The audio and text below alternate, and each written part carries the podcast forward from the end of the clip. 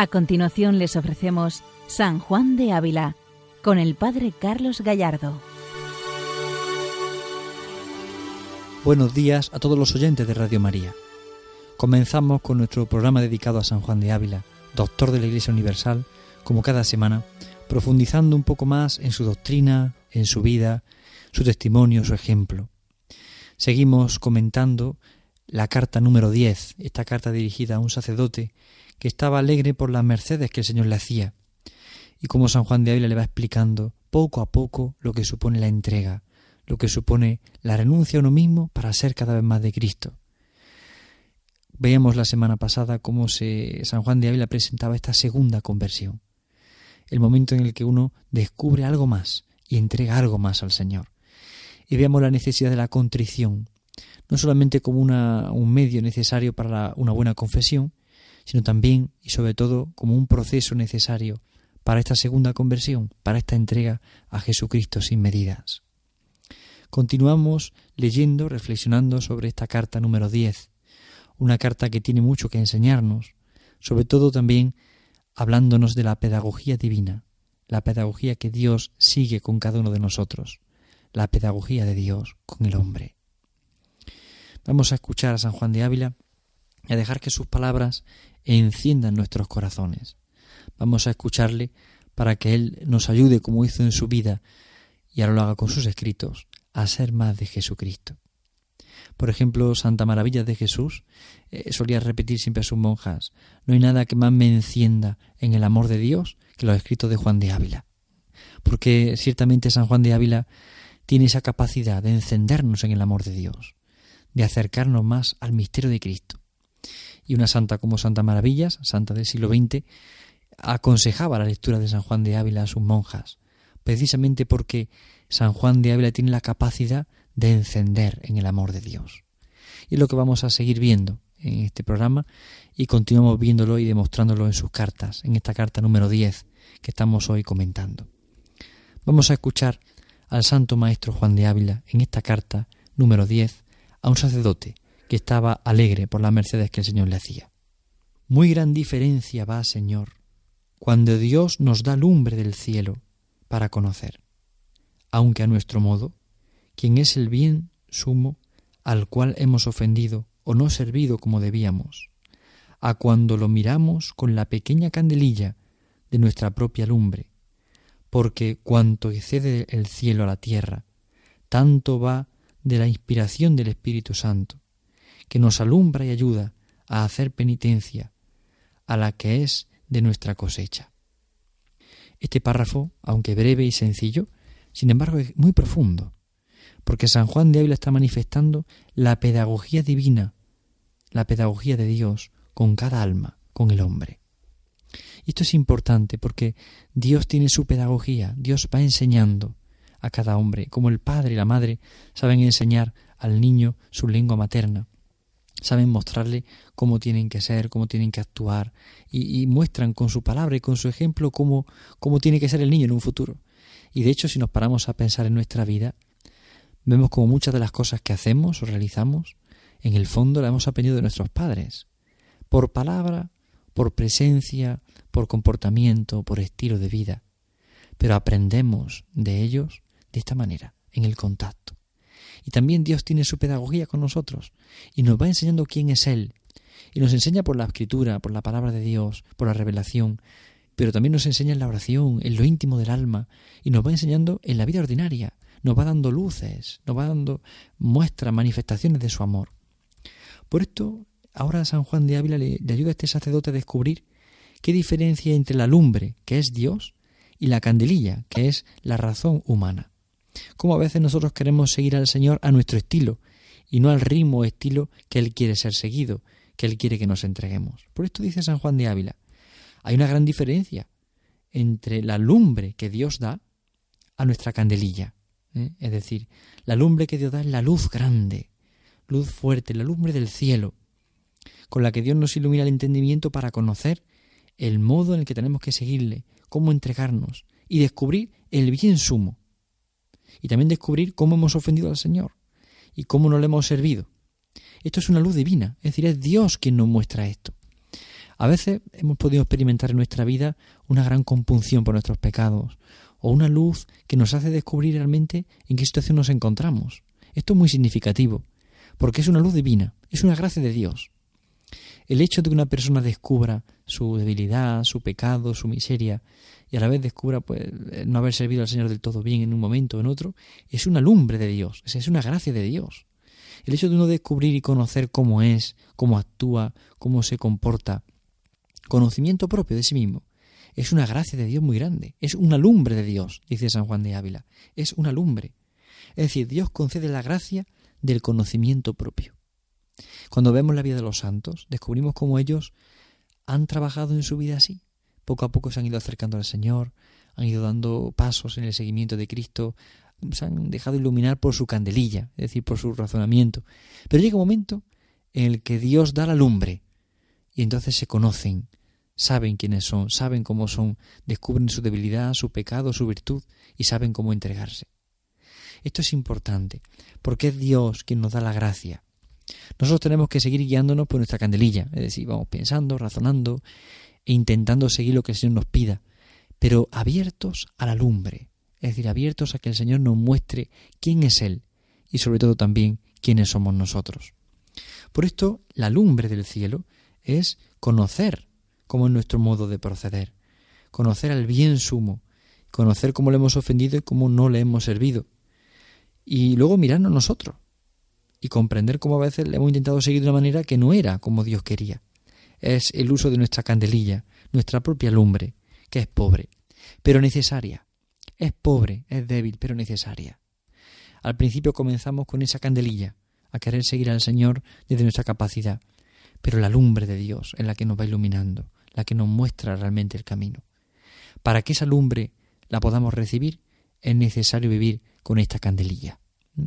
Por eso la candelilla es ese tiempo de oración que podemos dedicar nosotros, esa penitencia que podemos hacer, ese ejercicio de entregarnos más a Dios, ese querer tenerlo en el centro durante el día, esa mirada dirigida al Señor en algún momento, en nuestra candelilla, pues con nuestra pobreza, nuestra debilidad, vamos intentando ser fieles. Pero en ese momento Dios dará la lumbre y nos capacitará para amar. Dios nos dará la lumbre y lo que nosotros no hemos avanzado en años, en un minuto el Señor nos lo puede conceder.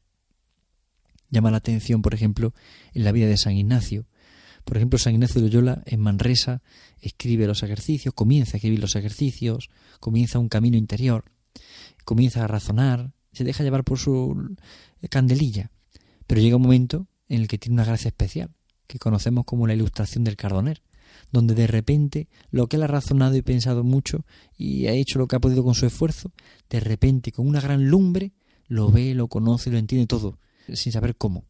Es una gracia una gracia que le hace comprender mejor las cosas, saborear mejor las cosas, profundizar mejor en ellas. Es la lumbre de Dios. Y esta lumbre tenemos que estar dispuestos si nos dejamos llevar por nuestra candelilla, si poco a poco eh, intentamos con nuestra razón, con nuestro conocimiento, ir penetrando más en el Espíritu Santo. Y entonces será el Espíritu Santo quien nos dé esa lumbre, esa luz fuerte que nos hace descubrir cuál es el camino de Dios en el seguimiento del Jesucristo. No podemos seguir solo por lo que nosotros creemos que tenemos que seguir, sino por el ritmo que Dios nos quiere marcar. Tenemos que intentar poner nuestra luz, nuestra candelilla para esperar la lumbre de Dios, la luz de Dios. No podemos seguir al Señor por nuestra cosecha, sin más, como dice San Juan de Ávila, sino dejar que Él nos ilumine y nos muestre cómo y de qué manera. Y lo hace. Nosotros hacemos lo que buenamente podemos, confiando en esta candelilla, pero Dios dará la lumbre Aquí vemos la pedagogía divina, la pedagogía del cielo con el hombre. La lumbre es Dios que nos ilumina, la candelilla es el hombre que hace el ejercicio, da el paso por crecer, por entregarse, por ser más de Dios. Seguimos escuchando al Santo Maestro en el párrafo siguiente de esta carta número 10. Y si vuestra merced quiere saber qué cosa es andar la mano de Dios por el ánima, si quiere beber en la tierra una gotilla del vino del río del deleite de Dios, si quiere llegarse a ver la visión de cómo Dios está en la zarza y no se quema la zarza, aunque arda, no aguce tanto el ingenio para inquirir, cuanto el afecto para lo purificar. Más valen para esto amargos gemidos salidos del corazón que sutiles razones ni libros. Arrójese a los pies del Señor crucificado como hombre culpado, ignorante, y que no ha sabido darle contentamiento, aunque ha gozado de muchos bienes que la divina liberalidad le ha dado. Es interesante cómo San Juan de Ávila nos está introduciendo en este misterio de la purificación, de la purificación del afecto, de la purificación de la voluntad, de la purificación del amor. Está San Juan de Ávila presentando aquí la purificación activa. Tenemos que distinguir en la vida espiritual lo que es la purificación activa de la purificación pasiva. Vamos a intentar explicarlo con estas palabras que nos presenta el Santo Maestro Juan de Ávila. Si vuestra merced quiere saber qué cosa es andar de la mano de Dios, tiene que beber de esta gotilla del vino del río del deleite de Dios, tiene que beber de Dios, tiene que acercarse a Dios. ¿Y cómo se hace eso? No tanto por el ingenio, sino por el afecto que debe ser purificado. Es decir, es importante purificar nuestra voluntad, nuestro amor, porque a veces eh, buscamos, como diría Santa Teresa, buscamos los consuelos de Dios y no al Dios de los consuelos. Muchas veces queremos encontrar sentirnos a gusto, sentirnos bien en la oración, sentir consuelo, sentir luz. Bien, y muchas veces lo sentimos, pero otras veces no. Tenemos que mantenernos fieles. El afecto tiene que ser purificado. Dios nos concede gracias, nos concede luces, consolaciones, para que poco a poco nos vayamos adhiriendo a Él. Pero llega un momento en el que quita las consolaciones también. ¿Para qué? Para purificarnos. Para que le seamos fieles no por lo que recibimos de Él, sino por Él mismo. No es un amor interesado, tiene que ser un amor fiel, un amor entregado. Por eso, la purificación activa requiere ir quitando de nuestra voluntad, de nuestro gusto, todas aquellas cosas que no son Dios. Porque muchas veces queremos compaginar las cosas de Dios con nuestras cosas del mundo. Queremos compaginar los consuelos de Dios con los consuelos del mundo. Y tenemos que purificar el corazón, purificar el afecto, para mantenernos fieles. Y para esto muchas veces el Señor nos quita la consolación espiritual, para que sigamos esforzándonos y luchando por amar. Pero purificar la voluntad también requiere del hombre el ejercicio de ir apartando un poco los consuelos, los gustos, los caprichos del mundo. Es cambiar un poco el modo de entender la vida. Tiene que darse un proceso de transformación interior, en el que antes a lo mejor pues me gustaba este tipo de música, este tipo de lecturas, y poco a poco voy apartándome de esas cosas para ser más del Señor. Bien, no significa con esto que, nos hagamos raros o extraños, ¿no? que nos quitemos del mundo. No, eh, cada uno en su vocación tiene que ser fiel a las cosas del mundo, en el trabajo, en la vida ordinaria, en la vida familiar. Pero ciertamente el corazón tiene que descansar en Dios. No en los consuelos de Dios, no en los consuelos del mundo, sino en Él mismo, en Él mismo, en el mismo Dios. Por eso debe de purificarse la voluntad de purificar activa, es decir, cuando el ser humano, el hombre, se ejercita en ir poco a poco amando más las cosas de Dios y apartando más las cosas del mundo, amando más al Señor en sí mismo y dejando atrás aquellas cosas que, que son consuelos humanos o mundanos, o incluso consuelos espirituales, pero que no son el Dios mismo. Es importante buscar al Señor. La purificación activa consiste en este ejercicio que hace el hombre voluntariamente, de ir apartando de sí todos aquellos gustos, caprichos, intereses personales, ya sean materiales o espirituales, para buscar solo a Dios. La purificación pasiva, sin embargo, es, que Dios hará eso en nosotros sin nuestra actividad directa. Es Dios que lo irá haciendo. Dios nos irá quitando el gusto y el consuelo en algunos momentos. Pero tenemos que, que duda cabe, que tenemos que empezar por la purificación activa, es decir, por ello poco a poco apartando de mi corazón los amores que no son el Señor los amores y consuelos que no son los consuelos de Dios, que no son las cosas de Dios, que no es buscarle a Él. Por eso dice San Juan de Ávila, no aguce tanto el ingenio para inquirir, cuanto el afecto para lo purificar. ¿Por qué? Porque más valen estos amargos gemidos que salen del corazón que estos razones, razonamientos que nos provocamos nosotros mismos. Por tanto, coincide mucho esto con lo que también San Ignacio presenta en los ejercicios. No el mucho saber arte y satisface al alma, sino el gustar y el sentir de las cosas de Dios. Para seguir al Señor, evidentemente hay que usar la razón, pero no, requiere que todo lo hagamos por razón, requiere sobre todo la entrega del corazón. La entrega del corazón no es el sentimentalismo, porque en el corazón reside el sentimiento, pero también la voluntad, el deseo, el anhelo, el esfuerzo, la entrega, el amor en definitiva. Por tanto, lo que Dios nos pide no es tanto razones sobre cómo amar, sino amarle de veras, entregándole el corazón. La purificación activa significa ir aparcando esos razonamientos para entregar de verdad el corazón. Es dar el corazón al Señor, de verdad. Y pone amargos gemidos San Juan de Ávila. Es duro cuando dice eso. Amargos gemidos que salen del corazón. ¿Por qué? Porque en muchos momentos la renuncia requiere a veces eh, un poco de dolor, requiere un poco de sacrificio. No podemos olvidar que la palabra sacrificio bíblicamente significa santificación. Cuando yo sacrifico un gusto, lo que estoy haciendo es santificar mi gusto. Sacrifico algo que me gusta y se lo entrego al Señor. ¿Pero por qué? Porque estoy santificando ese gusto, ese tiempo, para que sea del Señor. Por esto el sacrificio no es solamente algo en un sentido peyorativo o oneroso, ¿no? También el sacrificio implica sobre todo el amor, porque es la santificación del tiempo, del lugar, del afecto. Es el sacrificio requiere, por tanto, la entrega del corazón por amor. Precisamente porque amo algo muy grande, porque amo al Señor sobre todas las cosas, soy capaz de sacrificar, de tener esos amargos gemidos, pero por algo mucho más grande. Y ahora San Juan de Ávila da un consejo precioso arrójese a los pies del Señor crucificado, como hombre culpado, ignorante, y que no ha sabido darle contentamiento. Arrójese ante el Señor crucificado, póngase a los pies de Jesucristo crucificado, déjese mirar, contemplar por Jesucristo crucificado. ¿Cuántas veces nos detenemos en el pensamiento de contemplar la cruz? Pero qué pocas veces lo hacemos. Pero aún más, qué pocas veces nos dejamos nosotros contemplar por el crucificado. Y es que Él quiere contemplarnos a sus pies, como contempló a María, como contempló a Juan, el discípulo amado.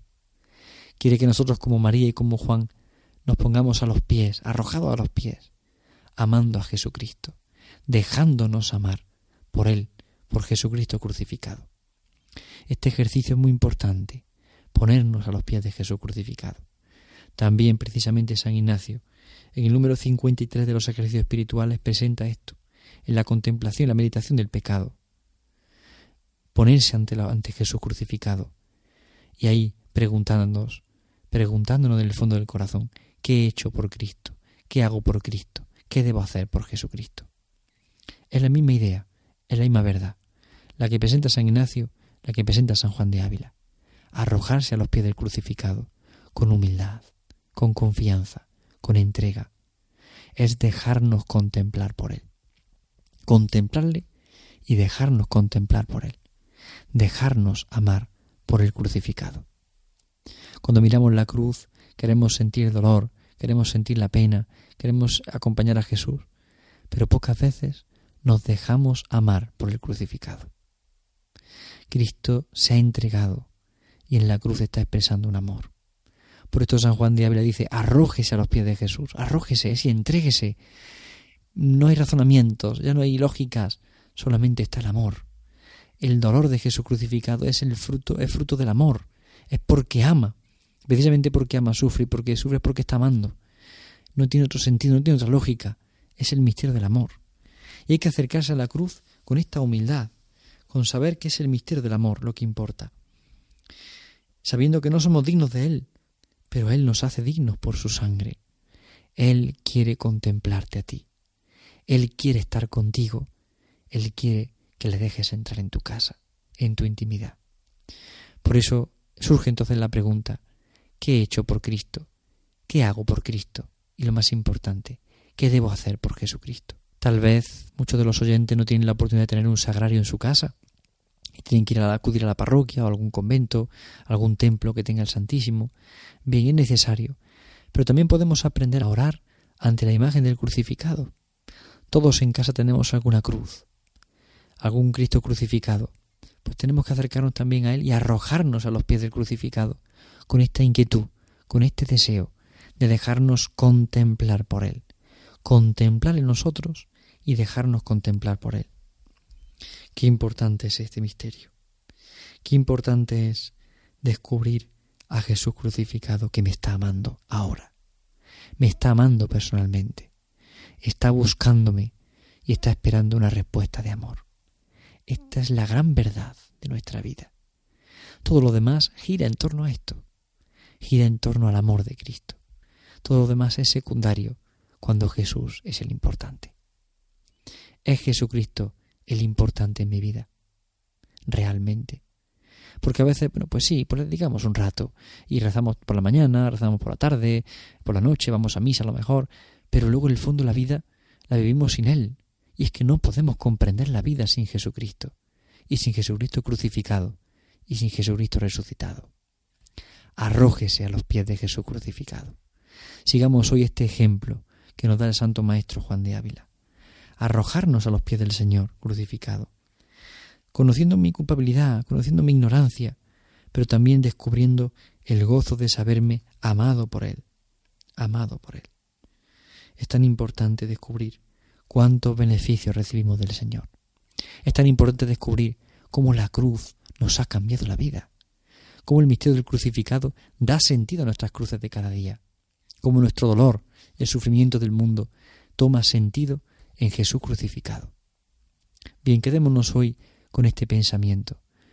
Intentemos llevar una cruz cerca de nosotros, en el bolsillo, en lo alto de la mesa, colgada tal vez al cuello, toquémosla de vez en cuando, besémosla, arrojémonos ante Jesús crucificado, para descubrir no solamente mi culpa, mi pecado, que también, sino sobre todo y ante todo, la grandeza de su amor.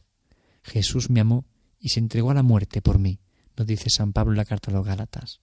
Esta experiencia que San Juan de Ávila tuvo en su corazón tan viva, nos la contagia hoy en esta carta número 10. Sigamos el ejemplo que nos da el Santo Maestro con su palabra y con su vida.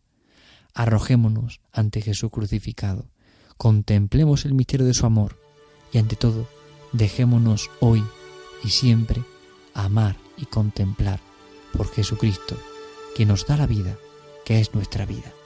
Buenos días a todos los oyentes y que el Señor les bendiga. Han escuchado San Juan de Ávila, dirigido por el Padre Carlos Gallardo.